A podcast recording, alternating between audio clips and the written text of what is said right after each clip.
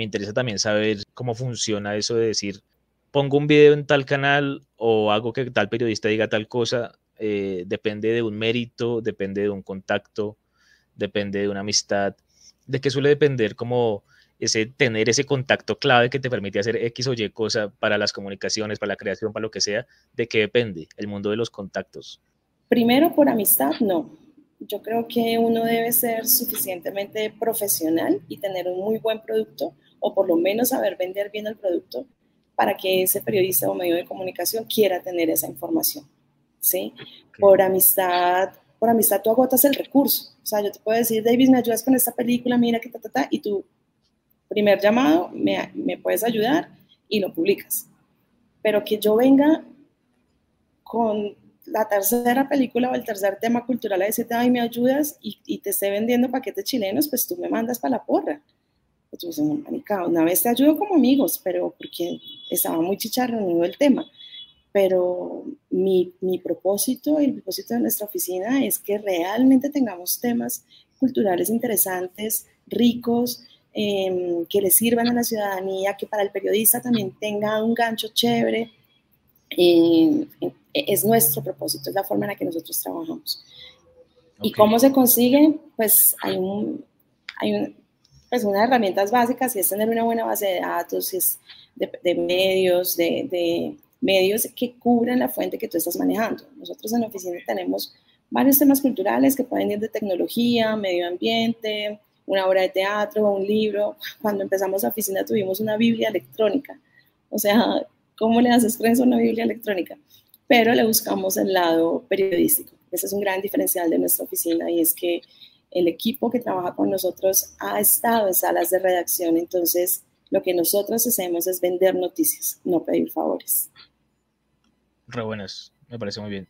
Eh, es que lo dice toda hora, muy chistoso. Pero yo quería preguntar, digamos... Es que he eh, visto.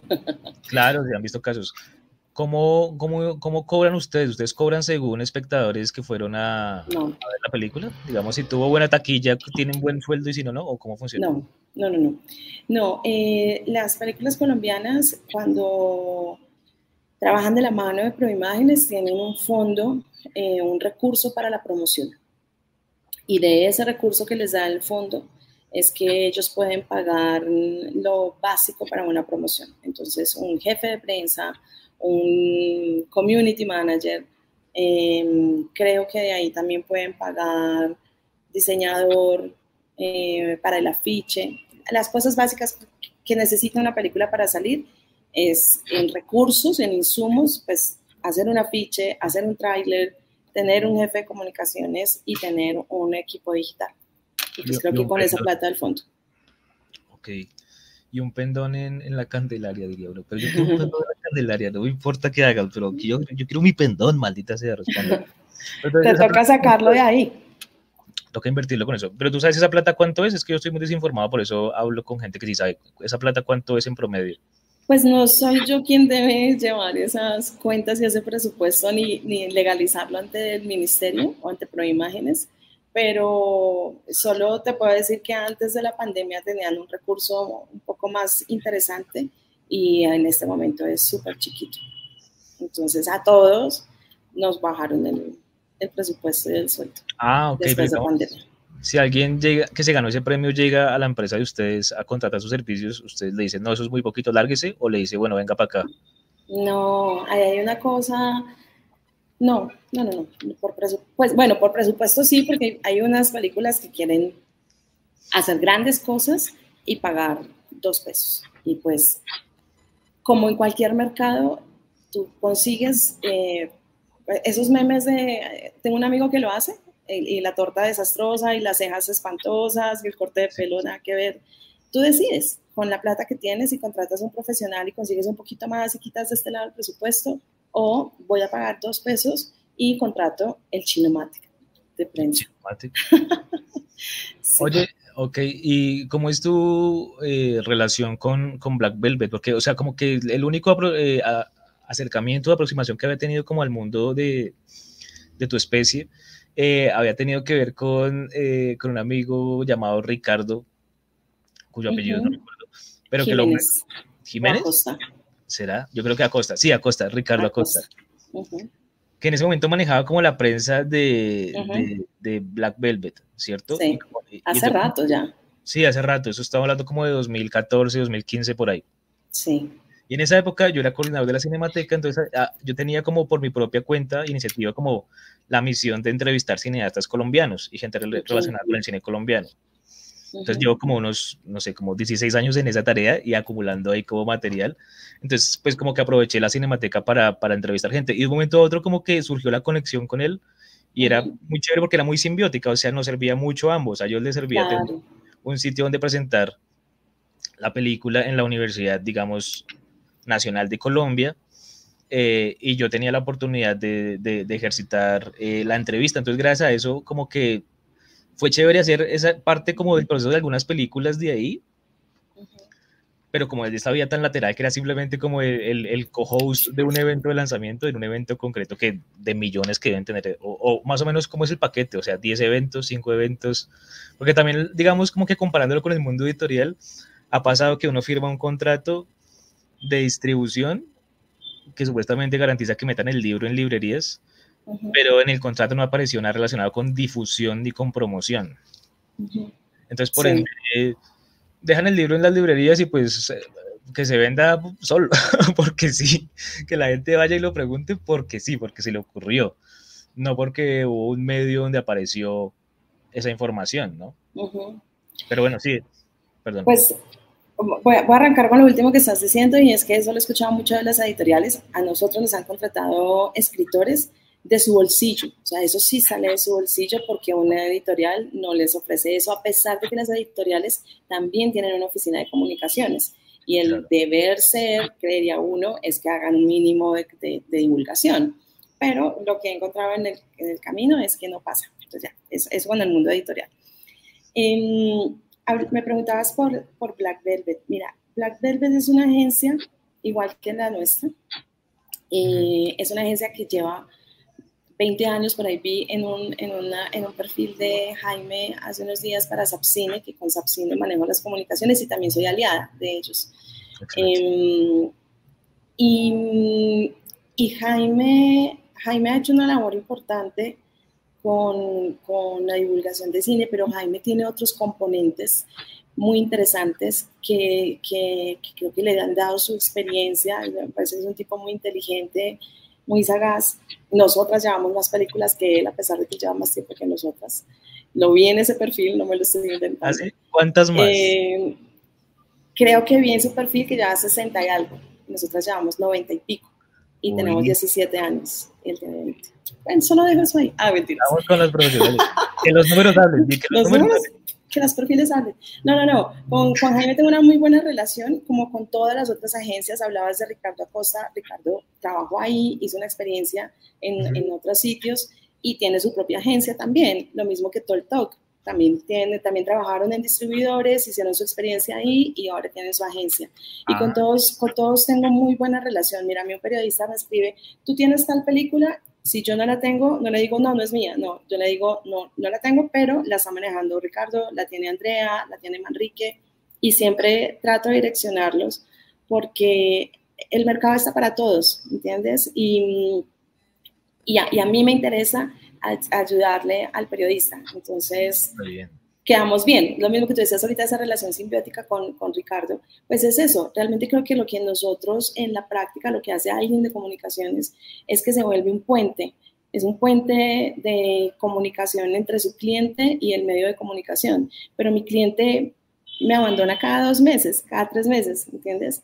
Hoy estaba con, con estaba haciendo una agenda con Fabián Hernández, que es el director de Un Varón, y y me preguntaba, ¿tienes películas ahorita? Claro que tengo películas ahorita. Yo cambio de película cada dos meses. Entonces, cada dos meses tengo un apellido distinto. Hoy soy Litz Alarcón, te llamo de un varón. Hoy soy Litz Alarcón, te llamo por el otro hijo. Soy Litz Alarcón, te llamo por el Festival de Cine Verde de Barichara. Pero siempre te estoy jodiendo a ti, a ti periodista, siempre. O sea, hoy vengo con un tema distinto, pero siempre te estoy jodiendo a ti. Entonces, para mí en mi ejercicio el periodista y el medio de comunicación tal vez es la piedra angular y lo más importante de, mi trabajo.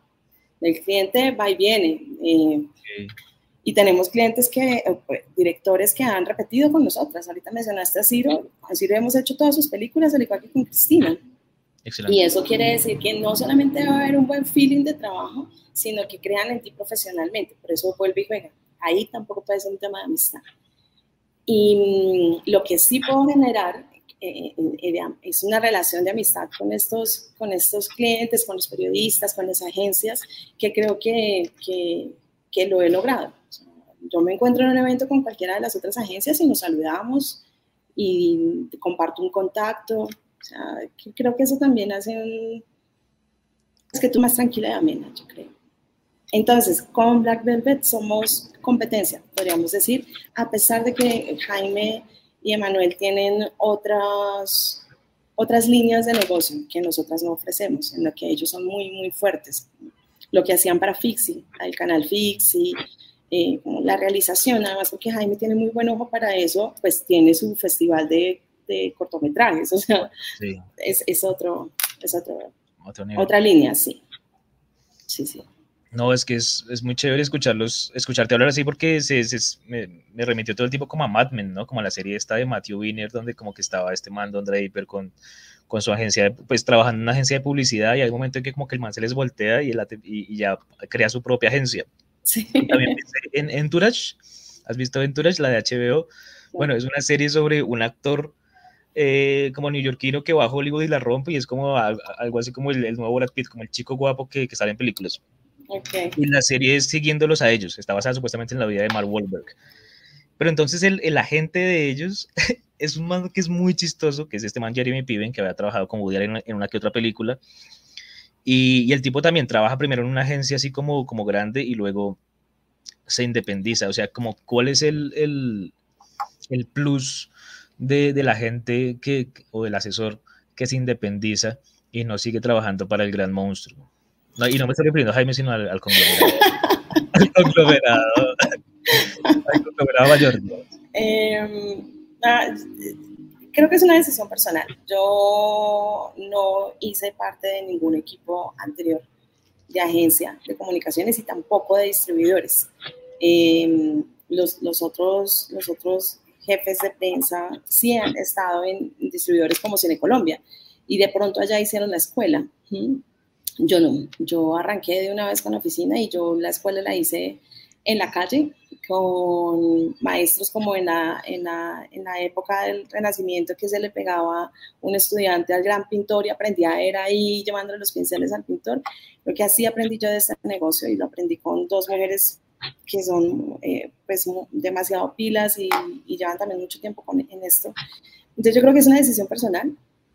Eh, nosotras hemos hecho nuestros modos, lo que prueba y error, lo que nos ha funcionado.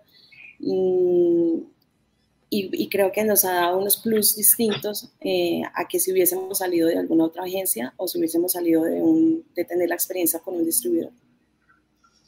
Bueno, ¿y cómo manejas, digamos, eh, la cosa de los posibles conflictos que se pueden dar con un director cuando ustedes hacen como una propuesta que puede ser visual? Bueno, que tiene obviamente tratamiento visual y tiene propuesta narrativa y pues el director dice, uy, no, yo no quiero eso. ¿Ha pasado alguna vez o, siempre el director dice, me encantó la propuesta? Pues no nos ha pasado. Eh, me ha pasado más de pronto con el distribuidor. Tengo una historia reciente, por ejemplo, con... A ver, ¿qué pasa cuando tú me traes la película? Obviamente pido verla primero, ¿no? Eh, cuando... Ah, cuando la veo, eh, cuando la vemos con el equipo, tomamos unas decisiones de narrativa y de qué les sirve, o sea, de, cuál es el plus periodístico que le encontramos a la película. Sí, si tú me dices, ay, no, Litza, mira, casi todo, o sea, muchos directores llegan diciendo que esa película va a cambiar la historia del cine colombiano. Eh, lo he escuchado muchas veces. ¿Te dicen así, eh, de verdad? Uy, qué escaladas, ¿no? Sí, lo he escuchado muchas veces. Algunos no lo dicen directamente, pero uno lo intuye en las reuniones, en la forma en que presenta su película. Eh, entonces, no es, yo, yo suelo ser muy amorosa en mi vida personal y en mi trabajo. Entonces, no te voy a decir, oye, bájate de la nube, pues no te lo voy a decir bruscamente. Te voy a decir, mira, vi la película y a nosotros nos parece que el mensaje de tu película o por donde está la historia, está el gancho, es por tal lado Eh, y empezamos a tener mesas de trabajo porque el director puede decirme, no sé, hablemos de Aurora, por ejemplo. Aurora la protagonizó, nos estrenamos este año y la protagonizó Magida Isa. Entonces de pronto el director dice, oye, no, es que a mí me parece que los mensajes deben estar por el lado de las remesas que mandan los colombianos del exterior a, su familia en Colombia. Y, y, en esa mesa de trabajo eh, nosotros le decimos, no, la historia no está ahí, la historia está en esa mujer que, decide tomar acción en el momento que algo en su historia cambia. Y ahí es donde esta mujer decide si realmente eh, conquistar el territorio al que llegó. Porque, por ejemplo, con esta película, eh, Magida decía algo súper lindo y es que eh, desplazarse o cambiar de territorio no es solamente la acción física de cruzar una frontera, como coger un avión, montarse en un bus, sino que tu cabeza realmente atraviese la frontera. Entonces, en esta película, Aurora llevaba como tres años en Estados Unidos, pero está Washington en, en una comuna latina, no había aprendido a hablar inglés, trabajaba con latinos, comía, comida, comida colombiana, ¿entiendes? Ella no había pasado comida latina. no, no, había eh, su, su, cabeza, sus, no había pasado la frontera.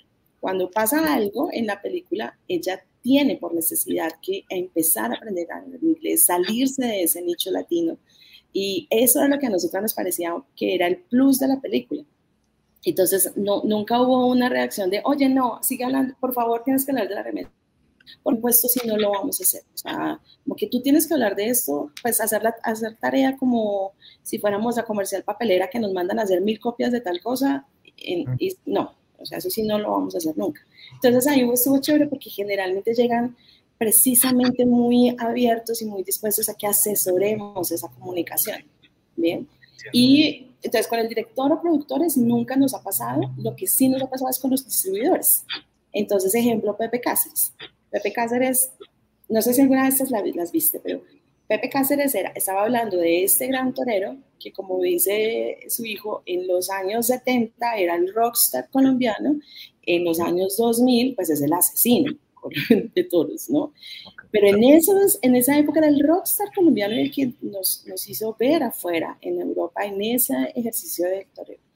Y cuando vemos la película y nos sentamos a hacer estas, estas sesiones de, de campaña y de buscar la narrativa, lo que nosotras propusimos era que lo que debíamos a contar era que era la carta de amor de un hijo, además que el director no conoció a su papá, este señor murió cuando él tenía cuatro años, entonces toda la visión que tenía de papá era que le contó su mamá, los medios de comunicación, tal, y nosotros decíamos, el valor de la película no es a qué se dedicaba ese señor. O sea, Pepe Cáceres pudo haber sido el pastelero, el pintor, eh, no sé, el bailarín, el cantante, su profesión era ser torero, pero la película no está engañando un torero, sino un papá. Eh, y ahí sí tuvimos un rifirrafe con el distribuidor, porque decían, ¿cómo se te ocurre ese gran Pepe Cáceres? ¿Cómo lo vas a reducir a que pudo haber sido un panadero, un pastelero o un músico? Entonces fue como el único momento, pero los, los productores y el, y el director estuvieron de acuerdo con el tratamiento que nosotros proponíamos. Y esa etapa es la que yo más disfruto de ellos. Esa etapa de, conversar, de planear, ah, la de los panaderos, la, de planear la narrativa, porque es como, es muy chévere porque tú te sientas con personas de muchos oficios y cada quien está ahí con su expertise proponiendo cosas. Entonces, eso, eso me parece muy bacán. Pero entonces, digamos, ahí en ese caso concreto del, o sea, del Rafe con el distribuidor, ¿cómo se resolvió? Porque digamos que me parece que no es un argumento descabellado el de ellos tampoco, ¿no? O sea, es una discusión razonable que igual puede dar para, largas conversaciones con, con, partidas de póker y con licores y cosas así. Pero entonces, ¿ahí cómo se resolvió? Me, dio curiosidad, sino que no te quería interrumpir. Se resolvió porque nos dieron la razón y porque el argumento estaba en qué quiere hacer una película cuando se estrena espectadores. Y si yo te vendo a ti un torero, la historia de vida de un torero, eh, pierdes la mitad de los espectadores en Colombia porque hay un grupo importante que está en contra de esa práctica, dándole un deporte. Entonces, el argumento más eh, de peso fue eso. ¿A qué espectador le vas a hablar? Si le vas a hablar al, espectador que ama esta práctica, pues realmente es una población mayor de 60 años que no hace una gran taquilla. Ok.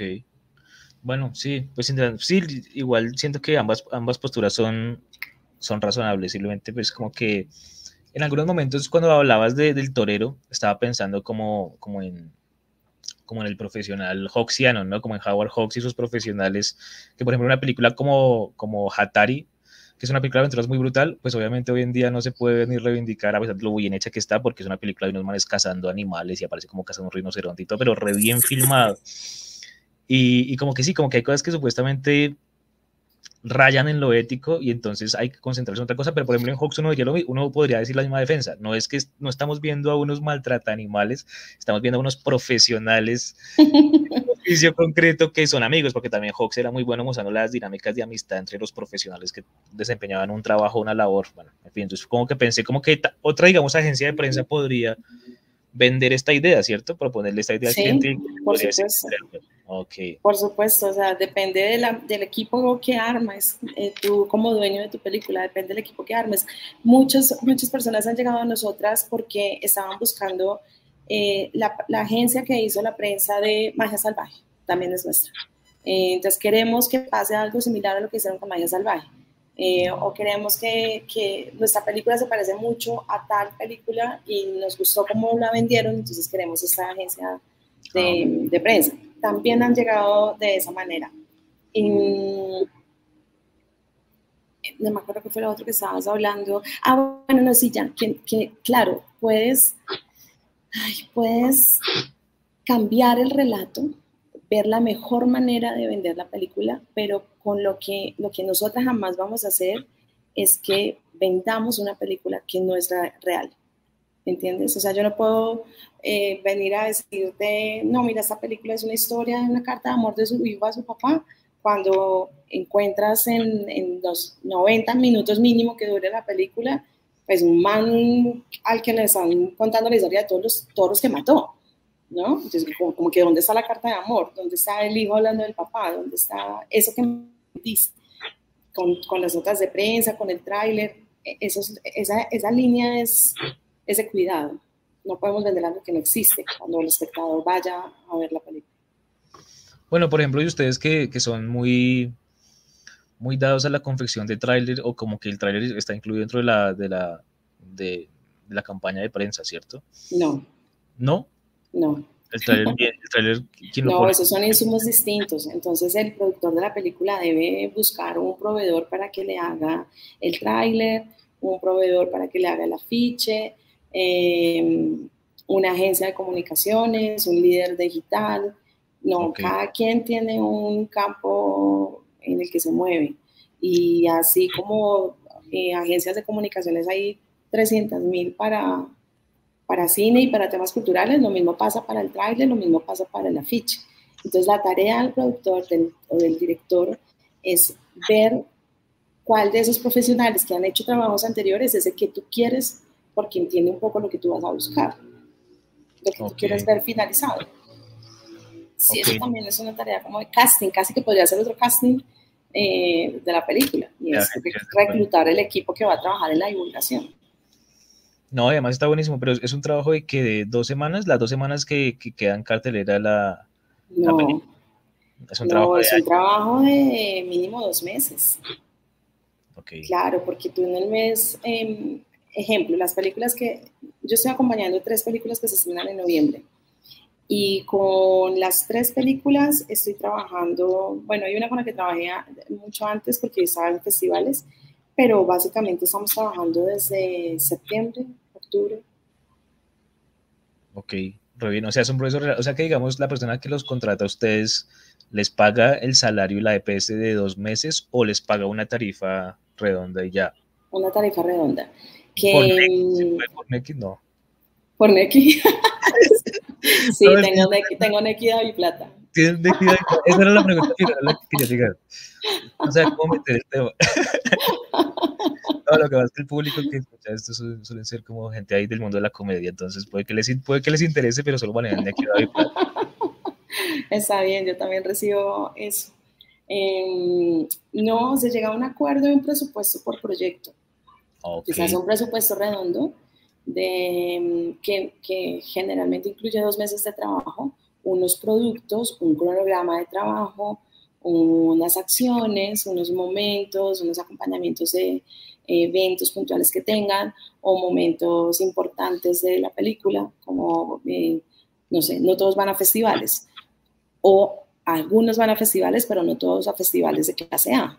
Entonces, eso tiene unos, unos momentos que se tiene que acompañar con la película que, mm, que varían eh, de acuerdo a la película. Entonces hay un presupuesto y, de, y, la, forma de pago también depende. Pues nunca nos han pagado por Neki, eh, pero, pero depende. De los viáticos sí, pueden llegar por, por Neki, pero ya el presupuesto completo del proyecto no. Ok, ok, uf, qué raro. Sí, claro, es que para mí es, es, es muy, muy apasionante hablar de este tema. Pero entonces, digamos, cuando ustedes les llega una película que quiere que ustedes le hagan la prensa y ustedes dicen, bueno, vamos a verla primero. Sí. Ustedes la ven, ¿Qué hace que ustedes digan, esto sí es una película o no, esto es un video simplemente que dura dos horas? es, eso es una novela, eso es una novela en pantalla grande. Sí, exacto. O sea, digamos, tienen discusiones internas ahí como entre... Sí, claro. Pues mira, eh, han sido muy poquitas películas a las que les hemos dicho no. Okay. Pues porque creo que también es como muy atrevido eh, lanzar un juicio sobre una obra de arte. Y eso es una película, es una obra de arte. Igual que el libro, a mí el libro puede que no me guste, eh, puede que la, la, pintura no me guste, la escultura no me guste, y lo mismo va a pasar con la película. Que sí pasa ahí es que sí debo tener un interés genuino en la película para que nos montemos al bus, ¿no? Em, y obviamente que estén dispuestos a pagar lo que cuesta, que tener la oficina, ¿no? Hace poquito hay una película que nos encantó, que nos pareció que estaba muy bonita, que, que estaba muy bien hecha, que tenía una historia bacana para contar, pero, pero no estaban dispuestos a pagar el presupuesto. Y uno puede negociar. yo puedo negociar contigo, Davis, digo, ah, te bajo tanto, pero entonces se entiende que si te bajo, entonces te quito estas acciones pero, pero no, no, no fue posible negociar con ellos y pues sí tuvimos que empezar que decirles, no nos interesa estar en tu película, entonces, porque lo que te decía al comienzo, no puedes pretender como contratar a los mejores sin que esté diciendo que nosotras somos las mejores, pero para ti somos los mejores, páganos lo que valemos. Claro, exacto, sí, eso pasa. Páganos lo que valemos, pues porque lo mismo, quieres comer rico, pues vas a ir a un restaurante que te va a costar. Entonces, ahorras para ese restaurante o ese gustico que te das al mes. Tú, tú, lo tienes que planear. Si quieres realmente ese restaurante, si quieres realmente ese menú. Lo mismo pasa con nosotros. Entonces, difícilmente le vamos a hacer una película, no por, por, porque conceptualmente no sea una obra de arte, o sea, desde que haya plata, sí. Desde que haya plata, sí. Pero sí hay películas con las que no hemos trabajado porque se pasan, se pasan de... de Aunque dicen pago el doble, usted dice, no, nada, nada. Les ha pasado que digan, usted dice, no, yo pero le pago el doble. Litza, le pago el doble. No, no me, sentiría, me sentiría como una prepago. Ahora que dices, te pago el doble. No, no, no, no, no pasaría. No pasaría. Además, el, el, sector audiovisual no tiene esa capacidad de decirme, no, sé que es mala y te pago el doble. No. Eh, no. No tienen, eh, este sector no tiene ese poder adquisitivo. Ok, pero bueno, sí se estrena bastante película regularcita. Pero bueno, eh, esta del otro hijo, ¿qué tal? ¿Cómo les ha ido con esa? Hasta hoy vi el tráiler y, me, me, pareció chévere. Me pareció muy robo. ¿Te llegó la invitación? ¿Te llegó la invitación al ensayo? No, vi el tráiler en, en, YouTube. No me llegó la ah, Te la va a mandar. La otra semana tenemos función para prensa. Ah, eh, Pues a mí me gusta, pero volvemos a que esto es obra de arte. Entonces es subjetivo. Por ejemplo, en lo personal a mí no me gusta que, bueno, no, la gente puede llegar a recomendarme cosas, pero no, no tomo la decisión de ir a ver algo, ya sea en una plataforma o en una sala de cine, porque Davis me la recomendó. Porque es subjetivo, ¿entiendes? Entonces, no suelo recomendar tampoco nada por lo mismo. A mí me gusta la película, es una ópera prima. Eh, y me parece que el director hizo cosas impresionantes con la actuación de los chicos y me, me conecto un montón. Pues además, soy mamá, eh, hay una historia de la pérdida de un hijo, entonces a mí me conectó. pero puede ser que alguien que no es mamá, que no ha tenido una pérdida en su familia o algún fallecimiento cercano, le va a parecer que, ay, no, qué pereza esta historia.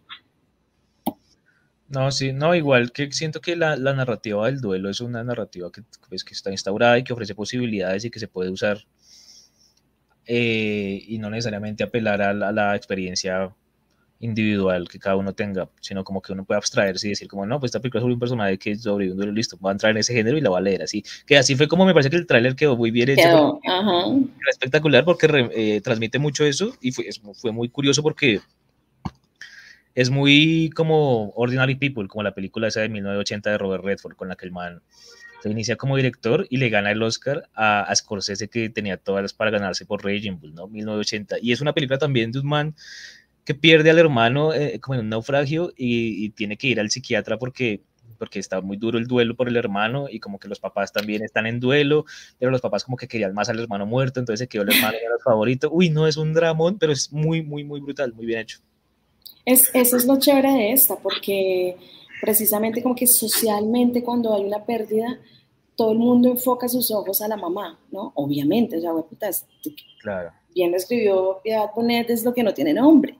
Perder un hijo, pues es una cosa que no se puede describir y todos los ojos se ponen en cuidar a esa mamá.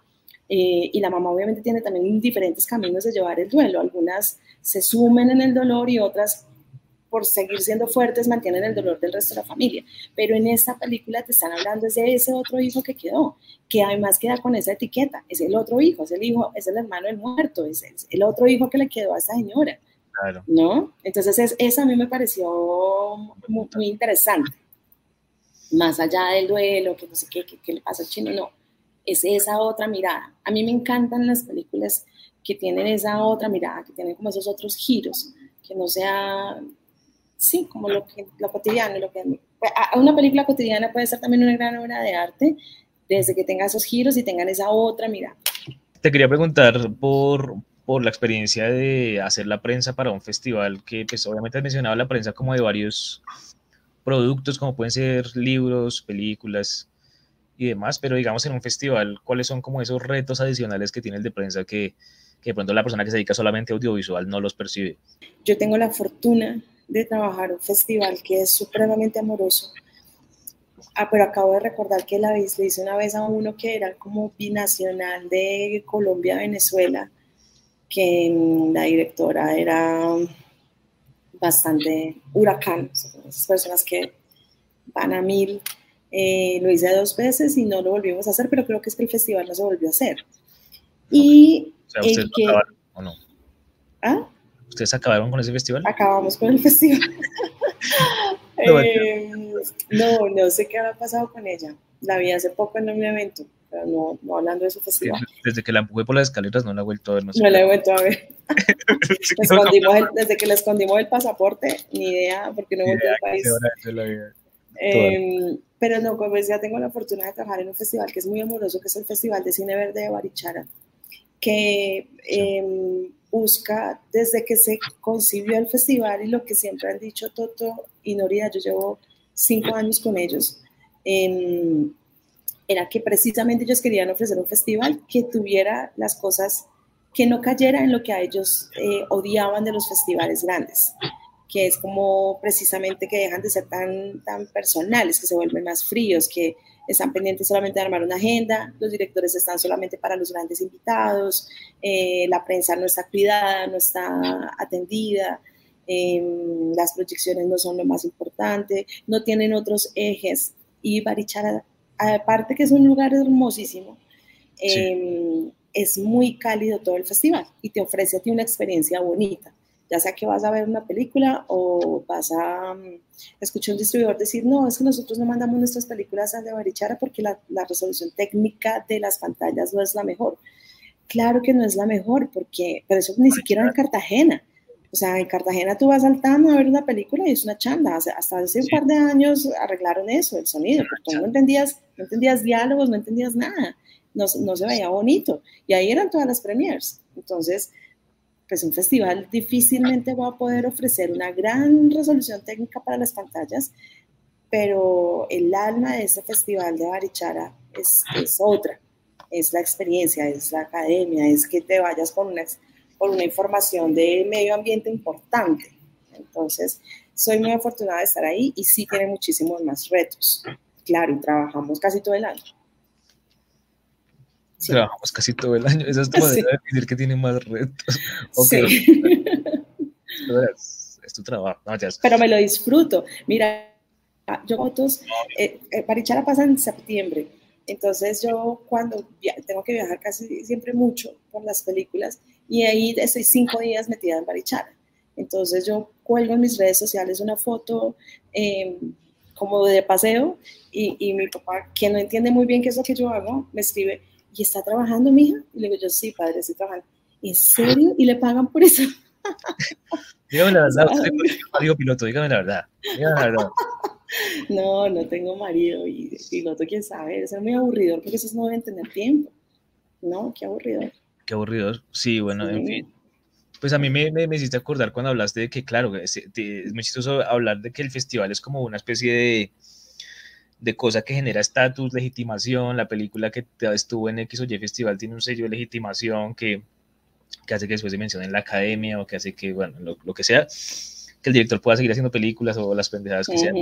Pero igual lo que tú decías, en muchos festivales las condiciones de, de proyección son bailas, son decadentes, son malas, tanto que atentan contra la propia película. A mí me pasó concretamente en el Festival Internacional de Cine de Cali, el primero que hubo, año 2009. Yo he ido muy poco a festivales porque casi no salgo de este cuarto, pero eh, en la época en la que todavía medio salía, cuando estaba en la universidad, eh, como que ese año fui a ese, a ese festival y, y, entre muchas otras actividades había un sitio donde estaban proyectando Yo Soy Otro, ¿no? La película de Oscar Campos yo como, uy, mágico ver la película de Oscar Campo aquí en Cali, en su tierra, no sé qué, en el contexto del festival, que Ospina está involucrado en la dirección artística, no sé qué, va pendejadas, entonces como que, uy, es como mágico, y fuimos a verla, y paila, la producción remala, como con un, un video muy, muy paila, y no solamente muy paila, sino que estaba como desincronizado como cuatro segundos, o sea, el audio iba por delante de la imagen cuatro segundos, y fue como, uy, marica, fue repara, entonces como que no se puede verla, y, y salí, y cuando salí íbamos a entrar, iba, iba entrando un amigo y yo dije, no, él. Y ¿por qué? Está desincronizado todo. Y Oscar, lo volteamos a mirar y Oscar Campo estaba mirándonos tener esa Sufren. Y fue muy mal porque fue como, qué pena haber dicho esto delante de este man y que ni siquiera es culpa de él, es culpa de la organización, pues que no se sí. puede hacer películas y... Sí, de acuerdo. ¿Qué se hace? ¿Ahí se puede mandar algo así o no? No, no. Pues mira, los, los, directores son muy juiciosos, la inmensa mayoría cuidan un montón esas funciones, esas proyecciones. Nada una proyección, o sea, es que no, no, hay, no hay nada más una proyección en una sala de cine. No voy a decir nombres para no herir susceptibilidades, pero a veces el foco no está bien, la luz no está bien, el sonido no está en cómo lo concibió el director para, para, la, para la proyección. Y, y, es, y todo eso es muy difícil que lo controle cuando ya sale más a masa, ¿no? Lo puede sí. controlar llegando al festival un poco antes y dice, ah, pero, pues, o sea, entiendan que es una proyección al aire libre o entiendan que es una proyección en un auditorio. No, como que uno pueda entender, es un teatro, no es una sala Dolby, o sea, no, no es, eh, no. Eh. Entonces, eh, primero se tiene que entender eso y saber qué, qué beneficios tiene para tu película que estés en ese festival, porque sabes que no va a ser una garantía de una proyección impecable. Tiene otras cosas. Entonces, esas otras cosas que me ofrece el festival, ¿me interesan o no me interesan? Ya. Eh, Entonces, ¿qué son esas otras cosas? O sea, si sabemos que la proyección no es... ¿Qué son esas otras cosas que un festival tiene? ¿La, la oferta académica, las conferencias y las charlas y esas cosas? Sí, yo creo que lo que, lo que bus, debería buscar, y he escuchado que buscan los directores, por lo menos con los nacionales, eh, todos los directores tienen la idea romántica que hacen cine es para que la mayor cantidad de personas los vean. O sea, esa es la idea romántica de, de un director de cine. Y, y luego cuando salen y se enfrentan con una distribución, pues se encuentran la triste realidad de que esa idea romántica pues no, no va a pasar en la dimensión en que ellos la están viendo.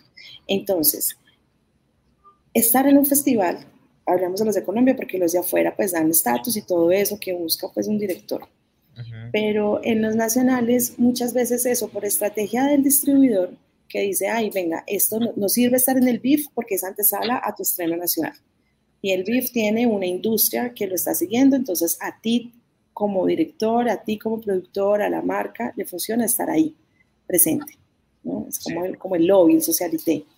Em, casi ningún festival te paga, entonces no es por plata tampoco es por prestigio, porque estratégicamente me funciona como antesala a mi estreno nacional, porque tiene un, casi todos los colombianos quieren estrenar en el Festival de Cine de Cartagena, entonces como que, ¿cómo no voy a estar en el Festival de Cine de Cartagena? Mm. Esas son las motivaciones. Ahora, en la práctica, pues no, todos los festivales ofrecen una agenda académica, todos los festivales ofrecen proyecciones. Ahora casi la mayoría están haciendo unas proyecciones gratuitas para, para la población de ese territorio, como que llevándolo a los lugares o barrios más vulnerables, donde una familia de cinco o seis no puede ir a pagar la boleta mala crispeta para ver esa película. Entonces hay ese otro lado social que también sé que le puede motivar mucho a un, a un, a un cineasta. Puede ser el lado social, bueno, sí, siempre meten eso en algún punto. Pero bueno, eh, quería hablar ahí como rápidamente por algunas cosas que vi en el perfil que me mandaste que me parecieron interesantes. Una tiene que ver directamente con, sí, lo de la cárcel, ¿cómo fue? No, me entiendo, eso no pasó. No, eh, Esa es la que yo taché que te dije esto, ¿no? Esa este no, perdón, sí. eh, no, ¿cómo fue el trabajo en Canal Capital? O sea, trabajar, digamos, como haciendo prensa en un canal es distinto de hacer la prensa a un largo metraje. Muchísimo porque es que yo no sé nada, perdona, pero te decía que trátame como idiota y cuéntame. como para Dumis. No, mira, cada etapa ha sido distinta, porque antes de Capital yo estuve cuatro años en IDARTES, entonces para mí era como llegar a, a, la cima de la corona de la cultura, de al menos de la capital del país, porque allá es donde se gesta la cultura, allá es donde se hacen, eh, donde nace, donde se formulan muchas cosas de la cultura al menos de la ciudad. Em, y yo tuve, em, estuve los dos primeros años cubriendo otras áreas artísticas, artes plásticas, entonces eh, trabajaba con grafiteros o literatura, todo distinto al cine.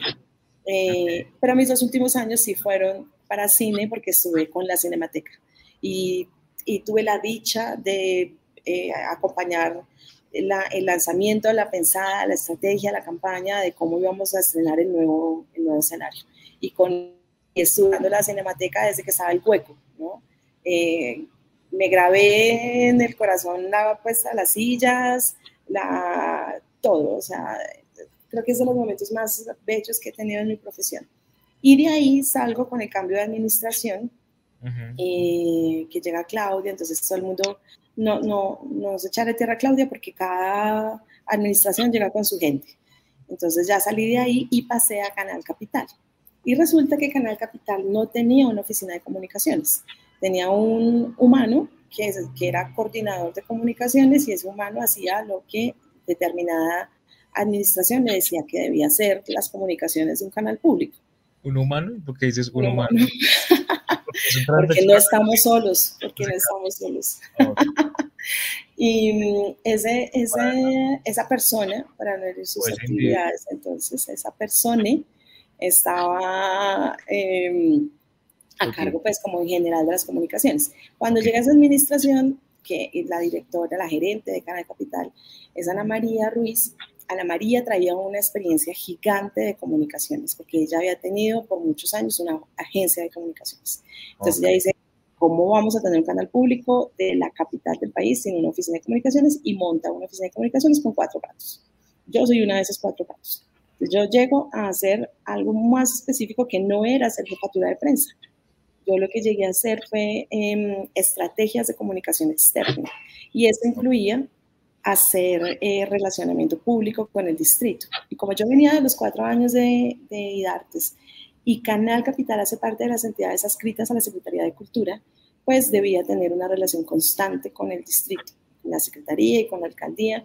Entonces, realmente entré a hacer más relaciones públicas con el distrito, a pensar estrategias de comunicación externa, a hacer alianzas, eh, sin recursos, alianzas nuevamente estratégicas, no con recursos. y estuvo chévere. Creo que eso lo hice mm, como mis primeros ocho o casi un año. Yo estoy en Canal Capital tres, tres años. Y los otros dos años ya dirigir de comunicaciones. Entonces también fue una experiencia súper impresionante porque yo no sabía nada de comunicación pública, nada, absolutamente nada. Y y por, por, eso digo que me gusta más pensarme como una asesora de comunicaciones y no como una jefe de prensa, porque he hecho muchísimas otras cosas distintas a ofrecerte a ti, señor periodista de El Espectador, del Tiempo, de Cali.com, una nota. Yo ahí en esos, otros, en esos otros espacios donde he estado contratada he tenido que pensar estrategias de comunicación y eso lo hace un asesor. Ok. Entonces sí estuvo muy interesante, aprendí un montón creo que es de los regalos de mi trabajo y es que no hay un día como, igual a otro. Eh, sí, y eso con sus idas y venidas, o sea, con sus, con sus cosas buenas y malas. Ok. Em, pero es lo chévere de mi trabajo. Aprendo cosas, eh, tengo, tengo que aprender cosas, tengo que descubrir nuevas, formas, inventar nuevas formas. Sí. Ok, bueno, eh, seguimos con lo de, ahora sí, RTBC, que fue por lo que me regañaste ahorita, dijiste como, ah, Yo no soy pasera de RTBC.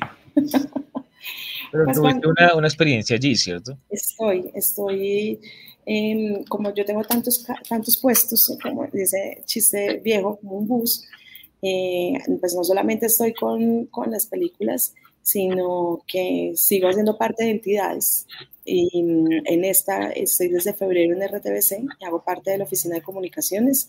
Soy un gato más, una periodista más de la oficina de comunicaciones y mm, eso también es algo que, que normalmente no se entiende muy fácil porque dicen, bueno, a ver, como un canal, pues, la gente lo consigue como un medio de comunicación. Canal Capital es un medio de comunicación, RTBC es un medio de comunicación. Tiene dos canales, dos emisoras, una plataforma de streaming y una Em, marca que, que, salvaguarda la memoria, ¿no?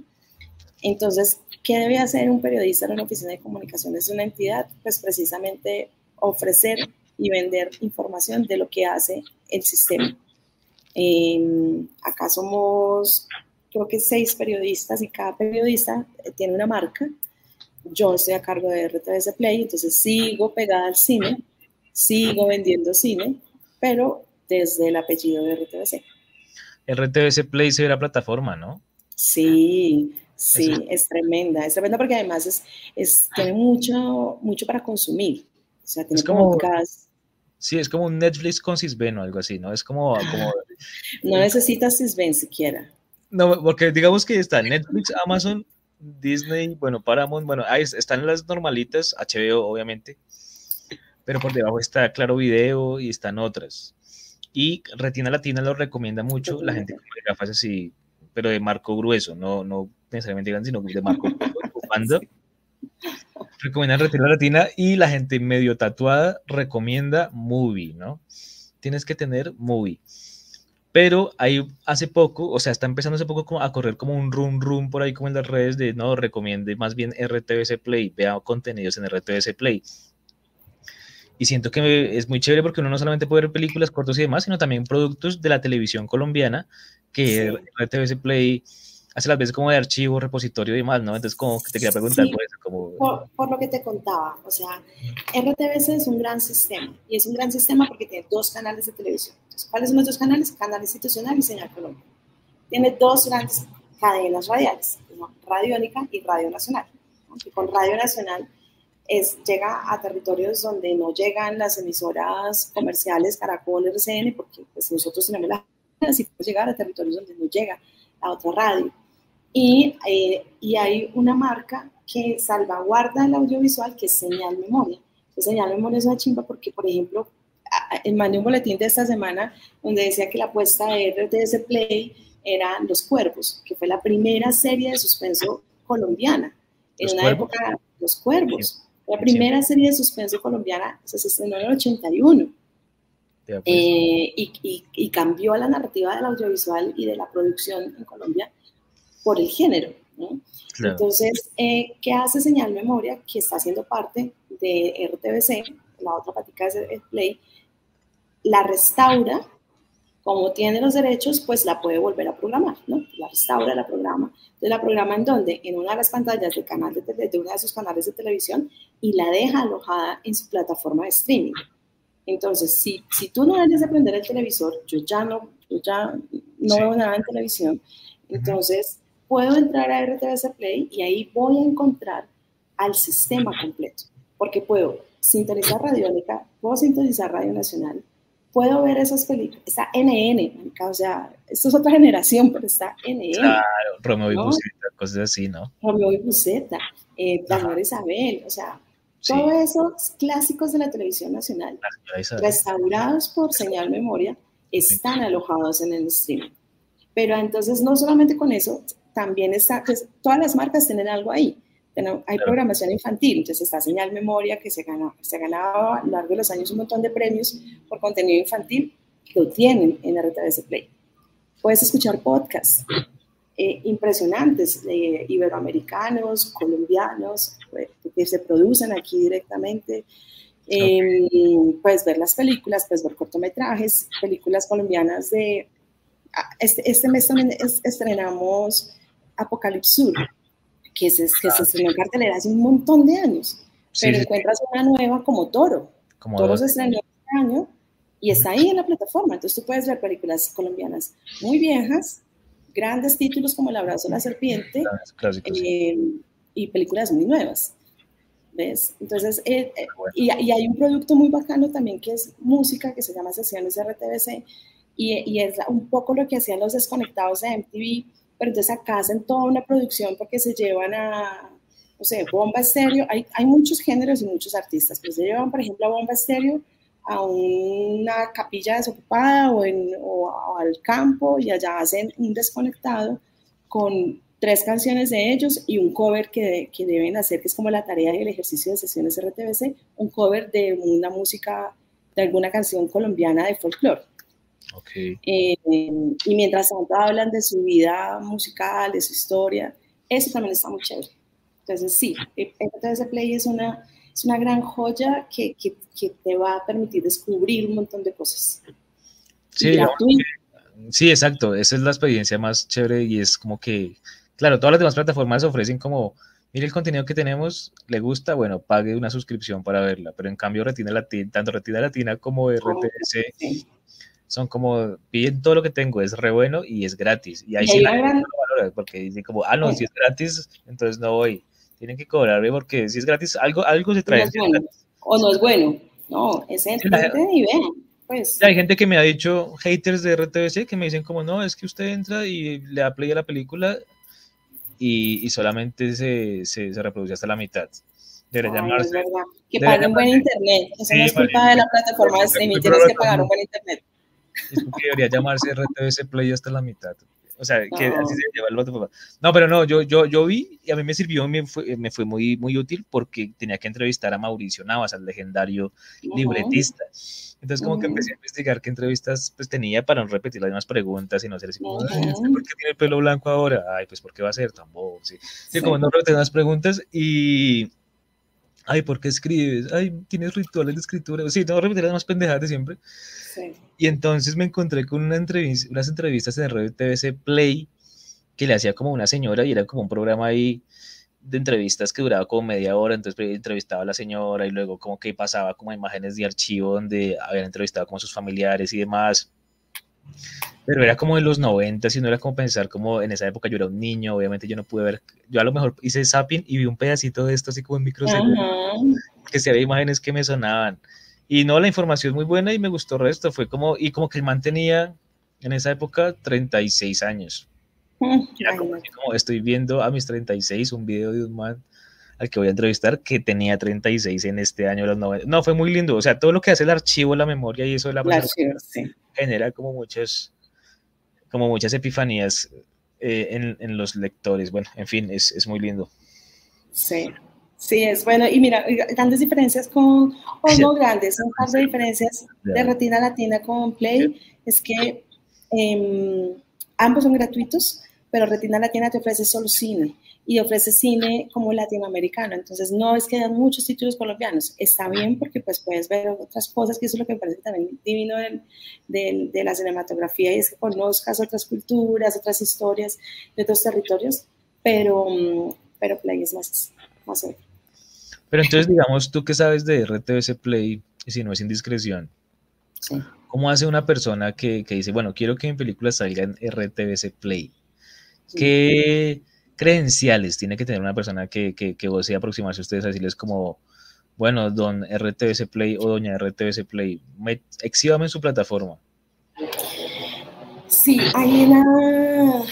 eso tiene un proceso y es como, creo que hay una invitación pública que hace la marca y, y si tiene unos lineamientos, pues esto sigue siendo televisión pública, entonces no, no sé, no vas a ver a Pablo Escobar el de Caracol en la plataforma, ¿no? Porque pues somos televisión pública y la televisión pública tiene unos mandamientos, un manifiesto con la ciudadanía. Entonces, creo que básicamente, pues primero obviamente sí debe ser factura, pero mm, hay dos formas de estar en la plataforma y uno es que o la marca se vaya como coproductor, que es el caso de un varón, de mm, El Otro Lado, de Toro, de El Otro Hijo. Entonces, la marca es coproductor y las coproducciones son supremamente necesarias para que una película se pueda finalizar. O sea, solito el dueño de la película no puede hacer las cosas, pues terminar su película. Necesita mucho billete y por eso está presentándose a convocatorias y a vainas y sumando coproductores. Eh, entonces puede ser en esa fase que la película venga y le toque a, a Play y le diga, venga, yo quiero que sea coproductor y ahí habrán unos lineamientos que revisa la marca. Sé que los básicos es ese, que nosotros somos televisión pública y nos debemos a la ciudadanía. Entonces, sí debemos cuidar las historias que contamos en la plataforma, aparte de que tenga una buena factura. Los títulos que han echado de la otra, esa es una forma como, como, como, coproductor y la otra es en esa invitación pública de tú ya tienes tu película, tú ya la estrenaste, que es el caso, por ejemplo, del Abrazo de la Serpiente, de Pájaros de Verano. Muchos nunca fueron coproductores de estas dos producciones, pero ya una vez salió la película de cartelera, además hizo toda su vuelta, eh, Play les dice, hago, hago, una invitación pública, es, estoy dispuesto a pagar esto por tu película por tanto tiempo no sé, un año, seis meses en mi plataforma y usted decide. Entonces, sí, más o menos así. Pero no soy yo que me encargo de eso, entonces puedo de pronto tener un par de imprecisiones, pero esas son las dos maneras. ¿Cómo haces? No, lo que pasa es que me parece interesante eso de la política pública porque en algún momento, digamos, aquí mismo en Rayones tuvimos la, la, la fortuna de, de, tener como invitado a Julián David Correa. Sí. Y hablamos sobre, pues sobre cómo había eh, creado junto con otra gente la, la, nueva cinemateca, ¿no? Supuestamente, pues como desde cero y esas cosas que dice la gente que, que suele decir que creó la cinemateca y bueno, las cosas de Pero entonces como que él, habló de muchas cosas muy interesantes, pero había cosas de, de política pública que yo no entendía porque siempre he sido muy cansón, muy perezoso. Entonces como que digo que soy político porque me da mucha pereza saber de política, etcétera. Y y he visto como que en el mundo de las artes es necesario saber de política pública, ¿no? O sea, es necesario que la gente, los artistas estén informados sobre política pública o, o no necesariamente. Pues, pues no necesariamente, porque mm, creo que las motivaciones para que tú hagas cualquier eh, obra artística están más personales o profesionales que pensadas en en, el servicio público, que es lo que sí tiene que pensar un canal de, eh, sí, un canal público. O sea, ahí la, la, premisa de un canal público es precisamente la ciudadanía, mientras que para otro agente del sector cultural, pues no lo es. ¿no? De pronto tú haces algo pensando en que te gustaría que cierto tipo de población lo vea, lo consuma, pero no es tu responsabilidad. Tú haces lo que quieras con tu obra, no es tu responsabilidad. En cambio, desde, desde un medio público sí tiene que pensar esa responsabilidad. Es por ahí, esta semana ha habido un, han tratado de hacer como un medio escándalo con una producción de un podcast que eh, la gerencia decidió no llevar a cabo un proyecto y, y, estaban intentando hacer en medios y en una red social como un escándalo de que ay, nos, nos pintaron pajaritos en el aire y no cumplieron con el proyecto.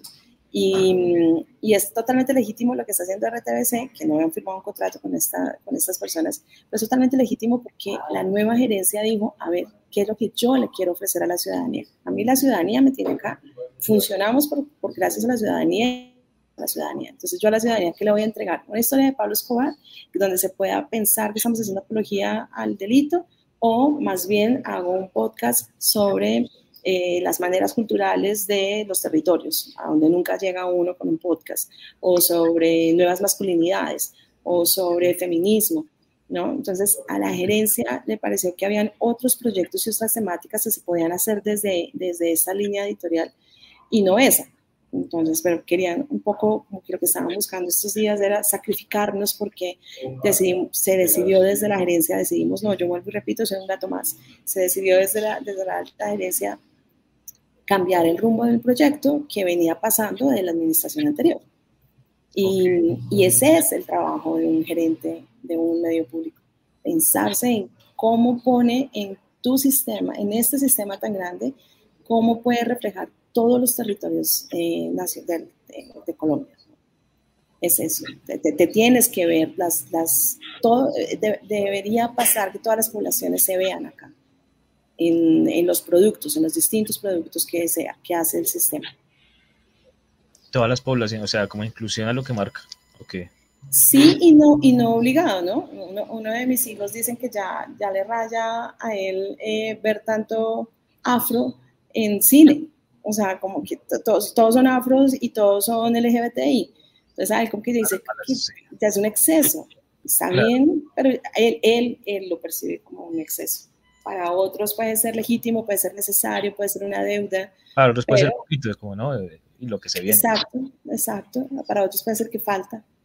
Sí. Sí, pero a mí se me parece que es irrespetuoso en el sentido en el que, por ejemplo, digamos en cosas como Watchmen, eh, la, la, serie esta de HBO, eh, le cambiaron la raza a dos personajes y uno de ellos ya ni siquiera era humano, ya era como alguien que se vea deshumanizado y aún así lo volvieron afro. Y, como que siempre está como la carta como de obviamente reivindicar a, una población que sí es esclavizada, pero, pero sí, sí, sí estoy de acuerdo con tu hijo en que sí, siento que ya es excesivo.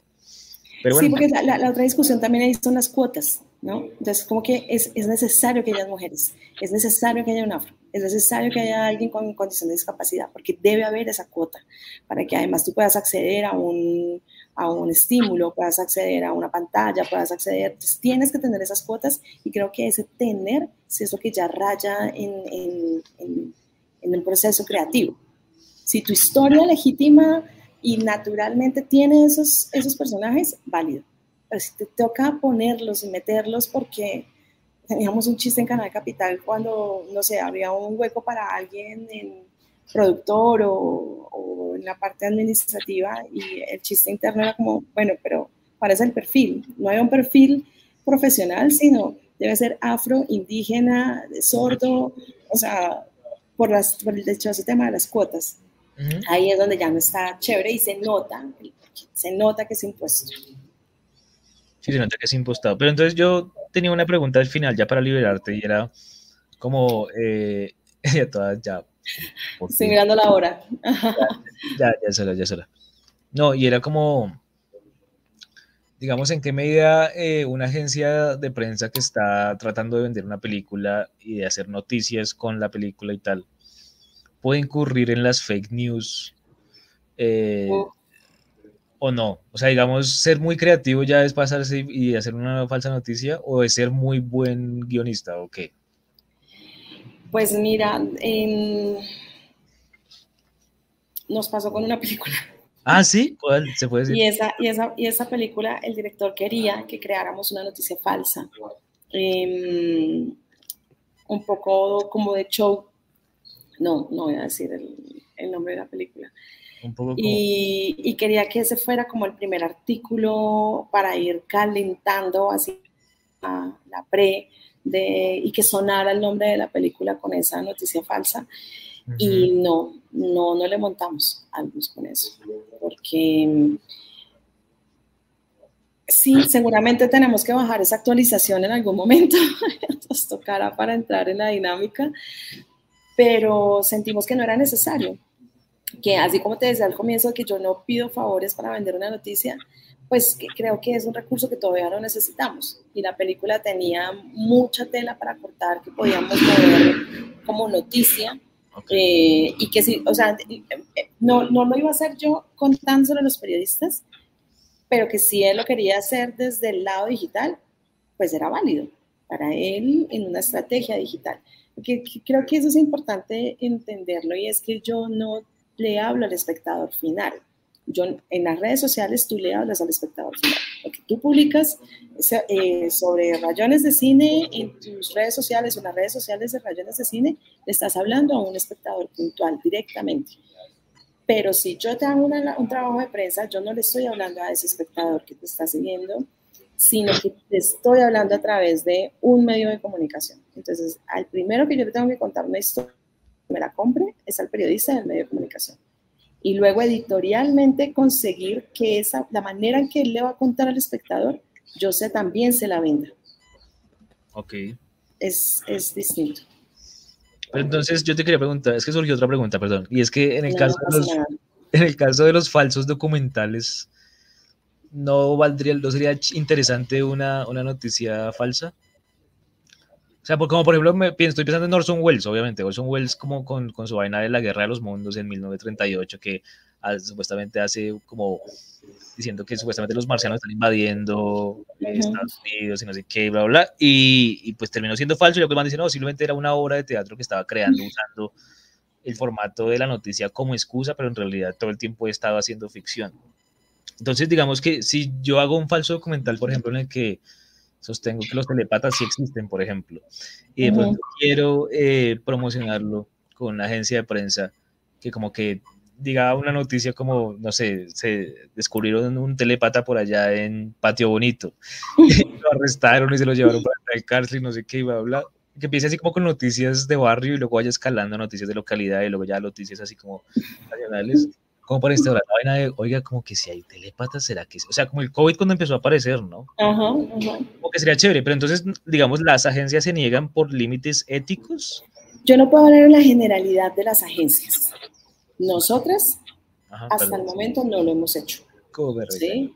Puede pasar, yo no regaño, puede pasar, puede, que sí, o sea, mira, yo acompañé la prensa de Sonido de Libertad aquí en Colombia Ah, y, y pucha, lo que, eh, eh, todo el marketing, marketing que hay detrás de esa película es muy puta, o sea, es, es muy pensado, ¿no? Y estoy completamente a mí nadie me lo dijo, o sea, el productor no me lo confirmó, pero estoy completamente segura que cada historia que salió alrededor de esa película fue fabricada, fue puesta ahí estratégicamente.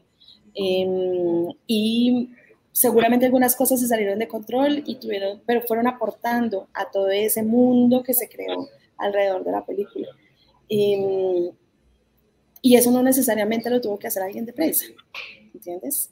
Eso pudo salir de otra área en, en, el proceso creativo de pensarse una campaña eh, de distribución y de información de la película, por supuesto. Entonces puede estar desde otro lado, de, desde otra, eh, sí, área y no necesariamente de prensa. Yo creo hasta el momento, porque más o menos eso era lo que nos proponía el director, eso que tú dijiste ahorita de los teléfonos. Em, Pero perdón, ¿era un falso documental lo que, les, lo que él no, hizo? No, era ficción. Ah, no, entonces no. Ficción no tiene derecho a proponerlo. Si hubiera sido un falso pero no tiene derecho.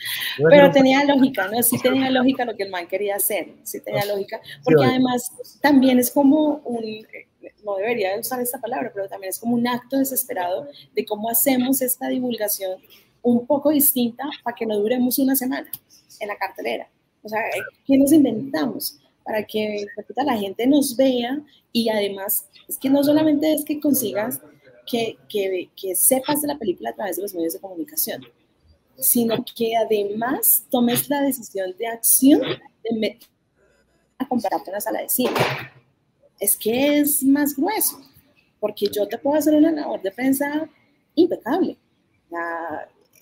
no sé, siempre digo que no hay un medio chiquito. Em, tenemos otro chiste interno que es, ¿por qué no me ha llamado Julito? Marica, no te vas a llamar Julito porque tu película no tiene el estándar, ni tu película, ni tú, ni tus actrices tienen el estándar como para que te llame Julito. Bien, no te vas a llamar Julito, pero te tengo en Colmundo Radio, te tengo en cali.com, te tengo en, ¿entiendes? Eh, te tengo en rayones de cine, ay, que pero es que yo no los conozco, yo no los consumo, no importa si tú lo consumes, es que yo no estoy haciendo prensa para ti y para tus gustos personales. Yo lo que estoy haciendo es tratando de llegar a la masa. Y puede ser que yo tampoco consumo todelar, pero me monto en un Uber, en un taxi y el señor sí está escuchando todelar. Y ahí yo escuché la entrevista, ahí yo escuché el recomendado de la película. Entonces, esto no puede ser un gusto personal de que quiero que me entreviste Julito, sino precisamente debe ser estratégico para llegar a la mayor cantidad de personas. Pero a pesar de que yo esté escuchando Todelar o esté escuchando a Julito y ahí me haya hablado el director, me haya hablado la protagonista, nada garantiza que yo voy a ir a comprar una boleta para ir a ver tu película. Yo espectador, ¿no? Que te estoy oyendo o que encontré en la nota del periódico, o que vi la valla, el, el, el, pendón que dijiste, el pendón en la séptima, o sea, nada te garantiza que, que, este ciudadano va a ir a comprar una boleta para ver tu película. Es una ayuda más. Son, son acciones necesarias, pero en la psiquis de ese, de ese humano, ¿qué lo hace ir a ver una película? Pues te tienes que conectar. Y, lo que pasa con los otros títulos internacionales es que tienes más tiempo para, no solamente que te conectes, que quieras ir, sino que, que tengas el presupuesto, sino que tengas tiempo para ir a verla. Entonces, cuando el colombiano tiene tiempo, y digamos que ya tiene todas las anteriores, se conectó, tiene billete, eh, quiere ir a verla, sacó el tiempo, pues ya no está en la película de cartelera. o no está en un cine cerca de usted porque como la han ido sacando de las salas, pues ya lo dejaron en, Centro Mayor, en, Centro Mayor y yo vivo por la 80. ¿Cómo? Ni porque estuviera muriéndome por tu película voy a ir hasta Centro Mayor. Ok. ¿Ves? Pero si se va hasta Barichara, pero si se va hasta Barichara, entonces. No, claro.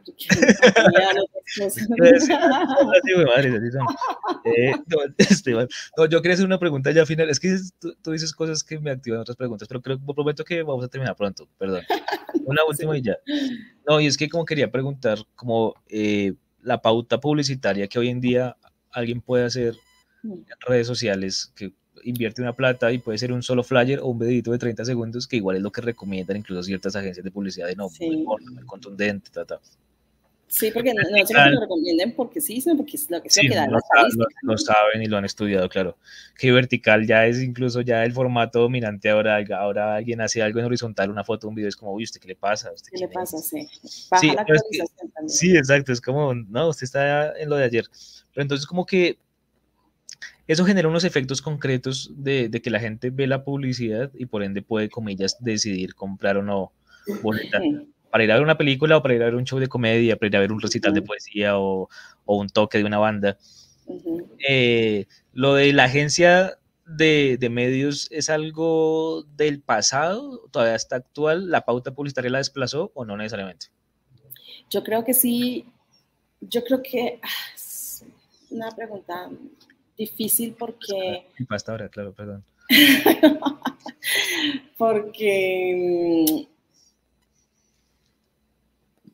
creo, a ver, si, si, lo aterrizamos en las películas nacionales, las películas no tienen presupuesto, generalmente. O sea, lo que pasó con Magia Salvaje, Magia Salvaje tenía todo el presupuesto del éxito, de almacenes éxito. Entonces ellos podían, lo que, o pagaron el coles, pagaron cuñas, pagaron promos, pagaron avisos, que eso es un huevo de plata. Más una inversión también en una publicidad en digital. Pero si tú coges eso a una película normalita colombiana que no tiene una cadena de almacenes detrás fortaleciéndola económicamente, pues tú tienes que decidir si vas a meter una inversión en medios tradicionales o si vas a hacer una inversión en digital que en digital ya no son solamente 300 mil pesitos. O sea, tú puedes pautar 300 mil pesos para un video, pero no vas a tener el alcance que si le metieras, armaras un presupuesto de 7, 15 millones de pesos para pauta digital. Entonces, cuando ven números, porque además en digital lo puedes rastrear todo, en digital tú sí puedes ver el impacto. En una, pagando una cuña en, en una emisora tradicional, solamente te van a decir que la emisora tiene tantos oyentes, ese horario tiene tantos oyentes, pero no te garantizan. ¿Entiendes? Que tuviste un alcance de 800 mil personas, mientras que en digital tú sí puedes medir eso. Entonces, en esa relación de que yo tengo poquita plata o tengo un presupuesto ajustado, pues me voy a lo fijo, que son las redes sociales, y pauto en redes sociales. Si yo tengo un conglomerado atrás y me está diciendo pongo las lucas y paute como quiera, pues ahí entra una agencia de medios y un ordenamiento de pauta de acuerdo al público al que yo le quiero llegar. Ahí sí. Que si una desplazó a la otra, muy seguramente sí va a ir desplazándola, sí, y, no es secreto para nadie. Por ejemplo, yo creo que los que más cobraban una, bueno, televisión siempre ha sido más costoso, pero la gente no está viendo casi televisión. Solamente una generación está viendo televisión. Ya no hay impresos. Han sobrevivido muy poquitos periódicos y las revistas se murieron en el impreso. Y ahí también había una pauta importante. ¿Y por qué murieron? Porque ya no se está pagando pauta. Entonces, la respuesta es que así, sí vamos a llegar a eso. En este momento todavía pueden sobrevivir, pero sí vamos a llegar a eso, creo yo, en mi humilde opinión. Bueno, quedan muchísimas más preguntas, pero no vamos a abusar del tiempo de Litza Alarcón. Roberto, muchas gracias por estar aquí en Rayones de Cine, amiga Litza. No, con mucho gusto las veces que necesites. No sé si quieras de pronto dejar algunas redes o algo por si la gente quiere contactar a la agencia o si quieres comunicar algo que vaya a pasar pronto en tu carrera aquí, como para invitar a la gente, pues puede ser el espacio. Em, bueno, pues mis redes pues son personales, la agencia, en las personales, la agencia no mueve tanto redes sociales. Pues, ah, ¿no? la agencia no mueve redes sociales, de verdad, qué pecado, ¿por qué no? Porque sí, a algunas personas no les ha bajado esa actualización y bueno, uno no puede hacer todo el tiempo. Entonces, más, no, pues mi Instagram personal es eh, Leeds Alarcón, L-I-T-Z Alarcón. Y anuncios parroquiales para aprovechar este espacio, pues nada, que tengo, pues y alcanza, no sé cuándo lo vas a publicar, pero pues en noviembre tenemos tres películas colombianas chéveres, que, que, que, que chévere que se den la oportunidad de ver el tráiler y ver si alguna les conecta, que son El Otro Hijo el 2 de noviembre, La Bonga, que es un documental el 9 de noviembre, y una muy bacana que se llama Rapunzel, el, brujo, el perro y el brujo, que entra el 16 de noviembre y es una película sobre asusto colombiana, es decir, historias de duendes, brujas, okay, eh, contada en ficción, pero es eso, el asusto colombiano. el asusto colombiano. Esa sería, y, esa sería mi, mi cuña de cierre.